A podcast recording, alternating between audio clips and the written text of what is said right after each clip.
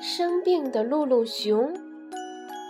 露露熊吃过晚饭后，觉得自己的头晕晕的，露露熊便一个人悄悄地回到房间里，准备上床睡觉。第二天早晨，露露熊的妈妈做好早饭后，等了很久很久，露露熊也没有起床。妈妈以为露露熊还没有睡醒。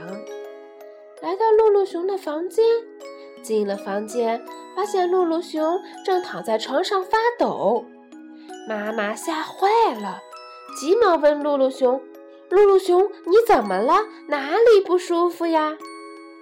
露露熊小声地说：“妈妈，我冷。”妈妈摸了摸露露熊的头，惊讶地发现露露熊竟然发烧了。妈妈赶紧让露露熊吃了退烧药。站在床边的妈妈担心地说：“你是什么时候感觉不舒服的呀？怎么没有早点告诉妈妈呢？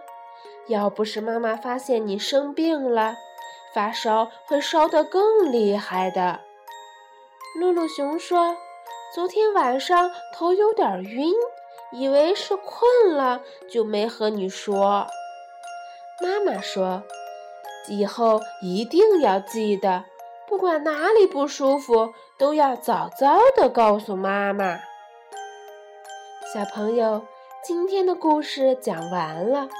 如果身体不舒服的时候，一定要早早的告诉爸爸妈妈哟。